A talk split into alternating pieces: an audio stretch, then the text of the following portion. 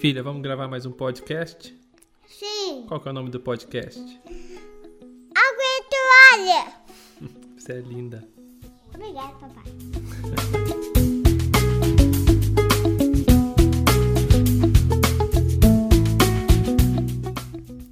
Ei família, eu sou Deide Rodrigues, sou casado com a Isabela, sou pai da Liz e da Naomi, as moçambicanas mais lindas desse mundo.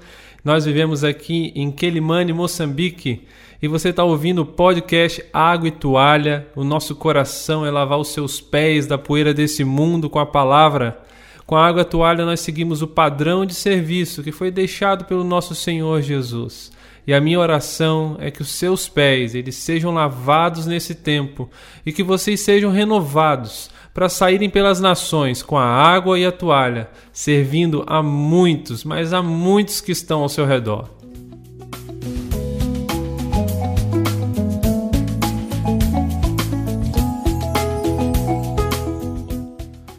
Podcast Água Toalha, episódio 11. Graças a Deus, estamos de volta para esse ano de 2021. E eu estou falando aqui da minha casa em Quelimane, Moçambique, e agora são 10 horas e 10 minutos. Nesses últimos meses, para ser mais exato, em dezembro, porque quando a gente acabou de gravar o podcast em 2020, eu não tive oportunidade de dizer e compartilhar o que aconteceu em dezembro, mas em dezembro do último ano eu tive o privilégio de servir a igreja local lá no norte de Moçambique, na região de Cabo Delgado, onde tem acontecido aqueles conflitos armados contra um grupo extremista islâmico. Que essa luta, esse combate tem acontecido nos últimos três anos. Algumas fontes dentro do país dizem que o número de refugiados nacionais já pode estar chegando aí a 700 mil refugiados. É muita gente, é uma coisa muito triste, uma realidade muito sofrida. A viagem da minha casa até lá dá aproximadamente umas 13 horas para ir, 13 para voltar. E sem falar dos percursos internos que a gente fez. Mas nesse tempo a gente pôde servir em três centros de refugiados, levando, levando alimentos, roupas, mas principalmente esperança, o evangelho, a boa notícia para aquelas famílias, para as viúvas, os órfãos que têm lutado para recomeçar suas vidas. Foi um privilégio também, eu acredito que o maior privilégio dessa viagem para mim foi estar com a igreja local, a igreja local lá na cidade de Montepuez e depois na cidade de Pemba. Eu pude ouvir que ouvir e ver, né, que alguns crentes têm perdido a fé por conta do clima pesado de terrorismo naquela província e tá com aqueles irmãos que se mantêm fiéis e poder encorajar a vida deles e experimentar junto assim da presença do Espírito Santo foi uma graça tremenda do Senhor sobre a minha vida. E eu agradeço vocês pelas orações que têm nos guardado, porque depois dessa viagem eu ainda fiz outra viagem que foi para a capital do país, em Maputo. São 34 horas de ônibus. É uma viagem bem longa, bem dura, mas eu precisava resolver alguns documentos das minhas filhas na Embaixada do Brasil e a gente só tem embaixada ou consulado do Brasil lá na capital. Mas o Senhor é bom. Nas duas viagens eu vi a mão assim poderosa do Senhor em todo o tempo. Além do trabalho lá na embaixada, eu pude, eu pude estar também com parte da igreja local lá na cidade de Maputo, gente que eu amo, pessoas queridas. E muito obrigado você que tem nos guardado em oração. Nas duas viagens, as minhas meninas ficaram assim muito bem guardadas em segurança pelo Senhor. E Isabela, minha esposa, assim, de fato é uma mulher incrível. Vale a pena uma série aqui do podcast só para só para falar sobre ela, sobre como é ser casado com ela. Falar nisso, o que, que você acha? Escreve para mim aí depois algumas sugestões do que a gente pode conversar aqui nos podcasts. Mas hoje a gente vai começar a nossa série A Boa Notícia. Eu estou muito animado de gravar essa série porque eu acredito de coração que vai ser muito útil na sua caminhada, que já é discípulo aí há muitos anos, ou para você que gostaria de conhecer mais sobre a nossa fé em Jesus. E eu digo isso porque a boa notícia sobre o Evangelho do Reino de Deus é a porta de entrada, é o início e é o fundamento da nossa vida cristã. E eu vou usar como base um material do meu querido Jamê Nobre. E quem quiser esse material pode escrever para mim, que eu vou enviar para você com muito prazer. E com a graça do nosso Senhor Jesus Cristo, eu quero mostrar para vocês o poder de Deus que está no Evangelho do Reino. Além de contar alguns testemunhos sobre esse poder que foi e tem operado na minha vida durante esses anos. Resumindo, eu quero pregar o Evangelho. Eu quero mostrar o meu testemunho com o Evangelho. E eu quero encorajar a sua vida a se entregar e proclamar esse Evangelho. E eu quero orar com você. Senhor Jesus, eu te amo e eu declaro que eu preciso do Senhor. Eu não posso fazer nada sem o Senhor. Por isso, me ajuda a gravar esse podcast, Pai. E ajuda os meus amigos também a escutar esse podcast, que os nossos pés sejam lavados é, pela Sua palavra, pela Sua presença. Em nome de Jesus. Amém.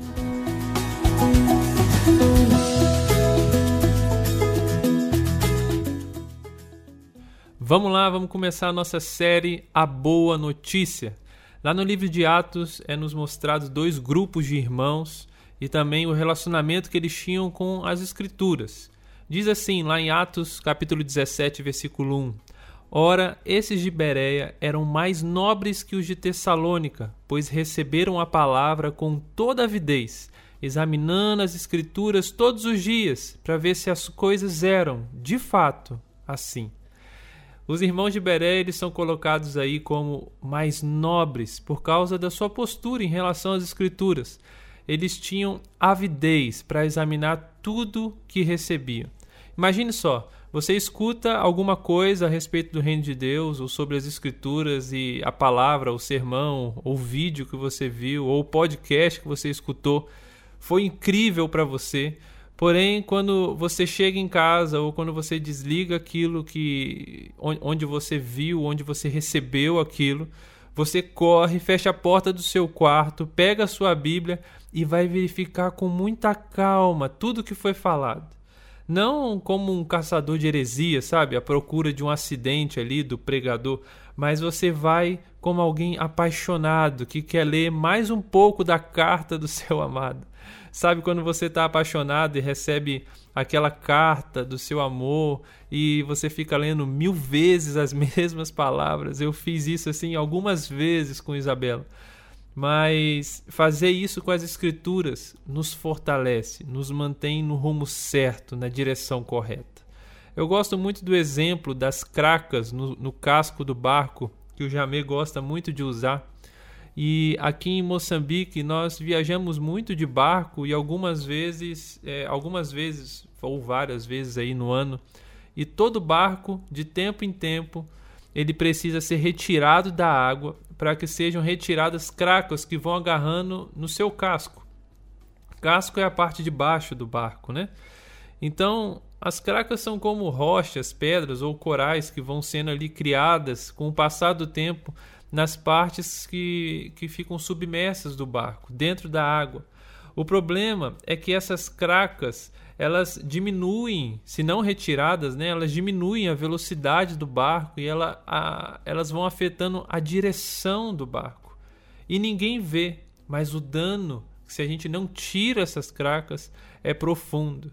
Um barco cada vez mais lento, que precisa fazer mais força mas fica cada vez com menos eficiência e que perde a direção muito fácil. E assim é a nossa vida. A gente precisa de tempos e tempos retirar o nosso barco da água e retirar todas as cracas, retirar o que retirar tudo que não é original do plano de Deus em nós. Aquilo que nos faz perder a direção, sabe? Que nos tira a velocidade. E como que a gente faz isso? Nós temos que fazer como os irmãos de Bereia examinar as Escrituras com toda avidez. Aquilo que a gente acha que sabe, aquilo que a gente acha que já entendeu tudo, a gente precisa se despir às vezes desse orgulho e se deleitar na palavra de Deus com o coração aberto, com o coração quebrantado e ver pela graça de Deus muitas cracas que vão agarrando aí na nossa vida. Eu não sei se você consegue perceber a sua vida perdendo velocidade, a sua vida perdendo direção com muita facilidade. Mas eu quero convidar você a olhar as Escrituras, olhar para o Evangelho do Reino de Deus e ver o Espírito Santo derrubar algumas cracas da nossa, das nossas vidas. E como o fundamento da nossa vida é o Evangelho do Reino de Deus, é para lá que nós vamos olhar e nós vamos examinar. É muito comum, quando nós temos uma rotina há muito tempo, é comum a gente esquecer coisas importantes como o porquê que a gente faz o que a gente faz, ou o porquê a gente crê no que a gente crê.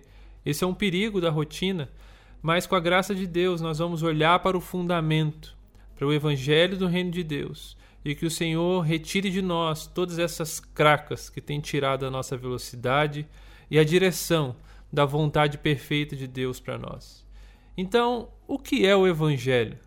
Eu não sei, eu falei logo no início que essa série pode ser muito útil para você que está há muitos anos, já é discípulo há muitos anos, mas para você também que não conhece o Evangelho? Essa é uma pergunta que precisa ser respondida para nós sempre, e nós sempre precisamos voltar a isso nas Escrituras. O que é o Evangelho? Lá em Romanos 1, é, versículo 16, Paulo diz assim: Porque não me envergonho do Evangelho de Cristo, pois é o poder de Deus para a salvação de todo aquele que crê, primeiro do judeu e também do grego porque nele se descobre a justiça de Deus de fé em fé, como está escrito: Mas o justo viverá da fé. Esse texto ele nos fala que o evangelho é o poder de Deus. O evangelho é o poder de Deus, meus irmãos. Em dias tão equivocados a respeito do poder de Deus, dias com tanta mistura, sabe? Onde muitos acham que os dons espirituais nos transformam em autoridades, às vezes até autoridades intocáveis, misericórdia, quando na verdade o poder de Deus está no Evangelho e os dons não nos transformam em autoridades, mas sim em servos. E o significado da palavra evangelho é boas novas, é uma boa notícia. E como toda boa notícia, ela tem começo, ela tem meio e tem fim. Imagine comigo que você está desempregado já há mais de um ano. E um belo dia alguém te liga e fala assim: Olha, Deide, eu tenho um emprego para você. O salário é ótimo e você terá muitos benefícios. E você já fica muito animado. Eu ficaria muito feliz porque isso é uma ótima notícia, é uma boa notícia. Porém, se a pessoa não me falar onde fica a empresa, o que eu preciso fazer, qual é o contato, o telefone para eu conversar e acertar os detalhes, infelizmente, a boa nova não vai gerar a alegria tão esperada, porque a notícia foi contada pela metade. E o evangelho, que é as boas novas, também precisa ser contado de forma completa. Não dá para contar o evangelho pela metade. Então, qual é a notícia completa a respeito do reino de Deus? Qual é a boa nova completa? É muito possível que a gente tenha pregado ou tenha escutado, preste atenção nisso, não só pregado, mas talvez você tenha escutado só uma parte do Evangelho e não todo o Evangelho. Pode ser que você tenha escutado sobre a morte de Jesus, mas não foi falado para você sobre a herança ou falaram com você sobre a herança sem ter falado sobre a mordomia, sobre a nossa responsabilidade de desenvolver a salvação, ou pior, não falaram com você sobre o arrependimento, ou então falaram sobre ter uma mudança de vida que acontece em quem passa do império das trevas para o reino da luz, mas não falaram sobre o senhorio de Cristo sobre a minha vida hoje, o senhorio de Cristo que precisa estar sobre a vida de todo discípulo. O Evangelho é uma notícia completa e ela precisa ser entregue de uma forma completa. Se nós não voltarmos sempre para olhar com avidez, olhar com atenção a boa notícia nas Escrituras, nós podemos estar pregando, ou pior, vivendo qualquer outra coisa menos o Evangelho do Reino de Deus. Nos últimos 13 anos da minha vida, eu tenho escutado dos meus pastores, dos meus amigos, uma verdade, que é a igreja é o resultado do evangelho que ela escutou. Eu vou dizer de novo. A igreja é o resultado do evangelho que ela escutou. Se a igreja escutou um evangelho parcial, ela também terá uma mudança proporcional ao que ela ouviu. Lá em Gálatas, capítulo 1, no versículo 8 ao 10, diz assim: Mas ainda que nós mesmos ou um anjo do céu vos anuncie outro evangelho, além do que já vos tenho anunciado, seja esse anátema, maldito, assim como é, já vos anunciamos, agora de novo também vos digo: se alguém vos anunciar outro evangelho, além do que já recebeste, seja anátema, seja maldito. Porque persuado eu agora a homens ou a Deus? Ou procuro agradar a homens? Se estivesse ainda agradando aos homens, não, ser, não seria servo de Cristo. Meus irmãos, nós não podemos mudar ou ocultar as verdades do Evangelho. O poder de Deus está nesse Evangelho. Paulo nos fala que o Evangelho é o poder de Deus para a salvação. A palavra poder no original é a palavra dunamis. E a palavra dinamite do nosso português também vem dessa palavra dunamis. As escrituras elas estão nos dizendo que quando recebemos esse evangelho, nós carregamos uma bomba dentro de nós. O evangelho é a dinamite de Deus.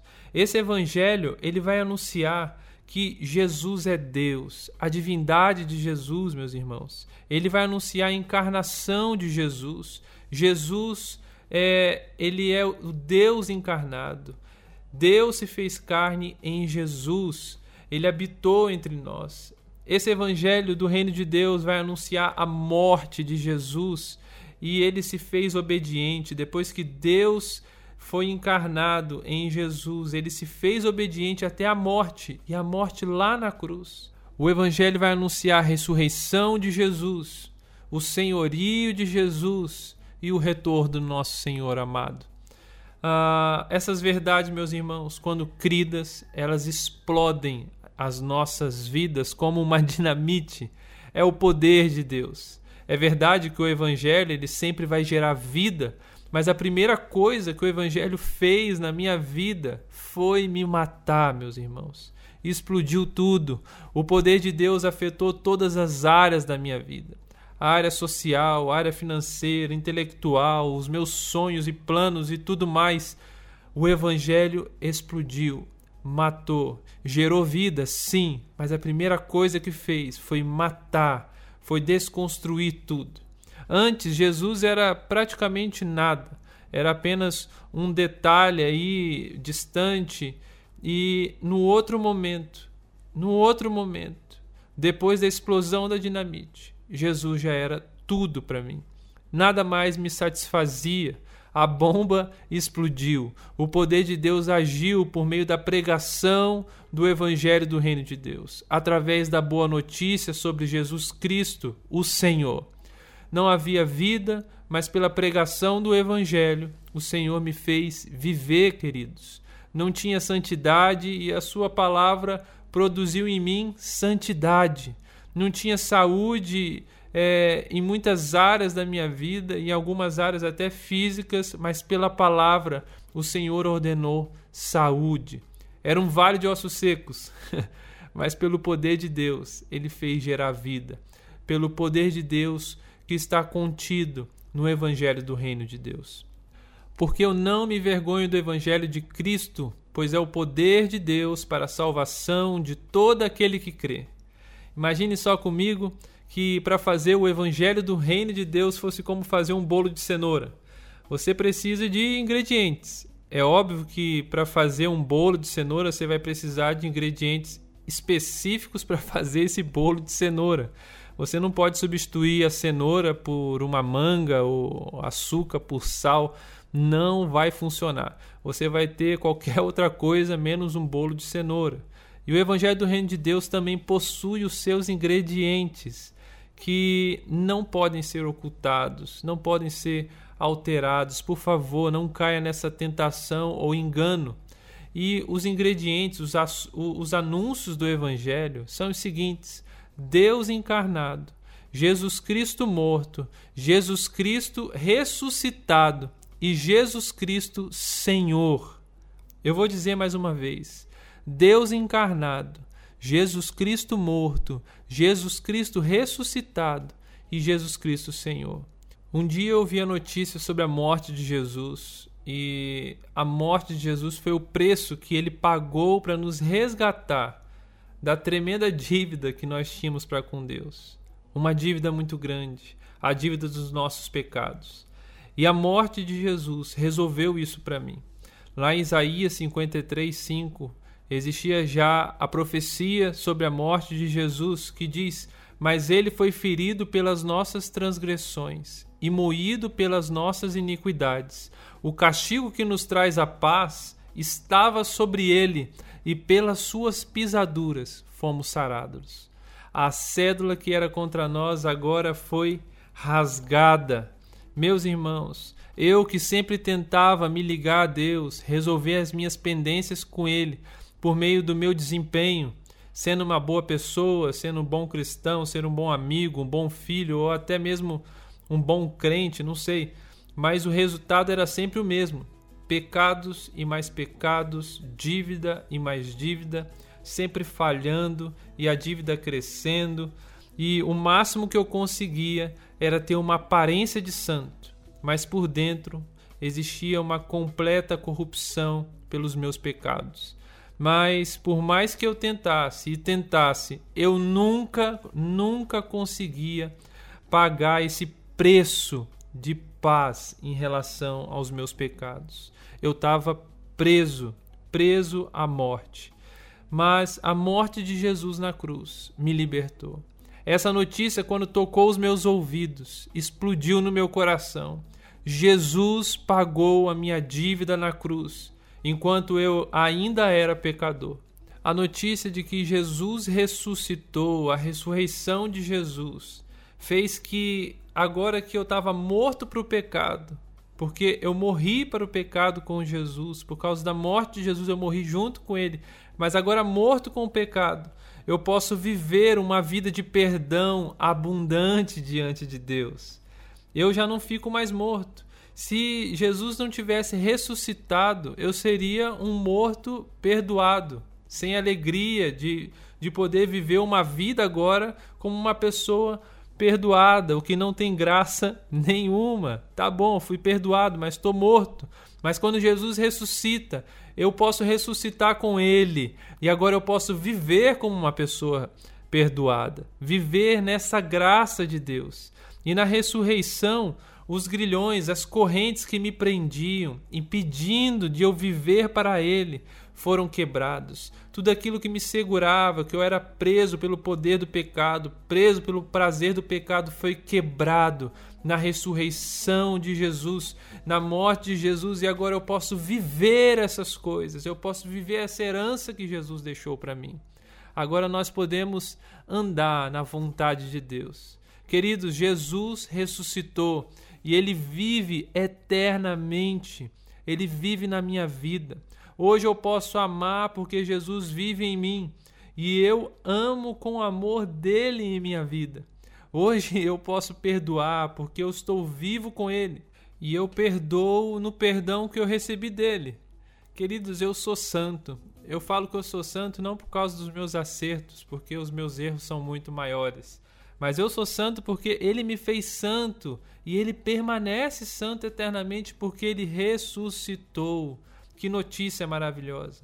Ele está vivo, ele está vivo e reinando. Ele saiu da sepultura e está assentado à destra de Deus, governando sobre nós. Jesus Cristo é o Senhor das nossas vidas. Paulo, ele fala da ressurreição de Cristo como algo que nós deveríamos desejar ao ponto de desprezar todas as outras coisas. Isso está lá em Filipenses capítulo 3, do 8 ao 11. Meus irmãos, viver no poder da ressurreição é viver liberto do poder da morte e do pecado. A gente pode caminhar sempre em novidade de vida, porque ele ressuscitou e nós ressuscitamos com ele. O Evangelho é o poder de Deus para andarmos nessa nova vida. Queridos, quando Jesus morreu, ele encerrou toda uma criação lá na sepultura. Por isso, ele é chamado de último Adão. Mas quando ele ressuscita, ele recria o homem novamente. E aí ele é chamado de segundo homem. Nele nós somos parte de uma nova criação, em Cristo, na ressurreição de Cristo. Nós não precisamos estar mais sobre o domínio do pecado, pois a ressurreição de Jesus nos libertou do poder do pecado, do prazer do pecado e da morte. Queridos, esse é o Evangelho do Reino de Deus.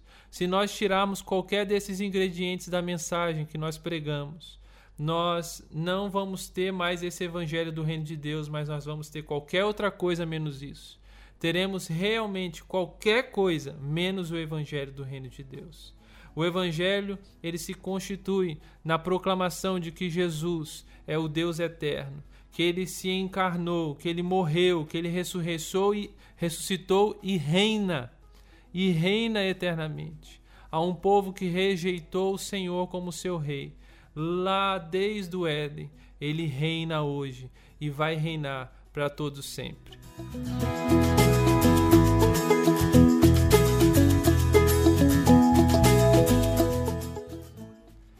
Graças a Deus, espero que algumas cracas já tenham começado a cair do nosso casco, do nosso barco, das nossas vidas.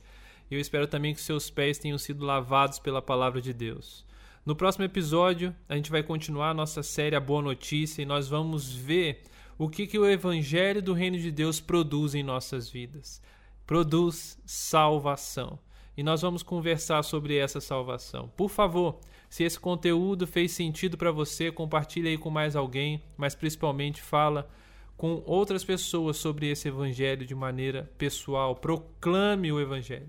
Não importa se foi a milésima vez ou a primeira vez que você ouviu, pregue essa boa nova. Fale do seu testemunho com essa notícia. E depois, se você quiser, compartilhe comigo o que Deus está fazendo. Eu quero muito ouvir de você o seu testemunho com o poder de Deus. Deus operando por meio desse evangelho, o seu evangelho. Deus abençoe você. Um abraço aqui da minha casa e até a próxima semana. Valeu.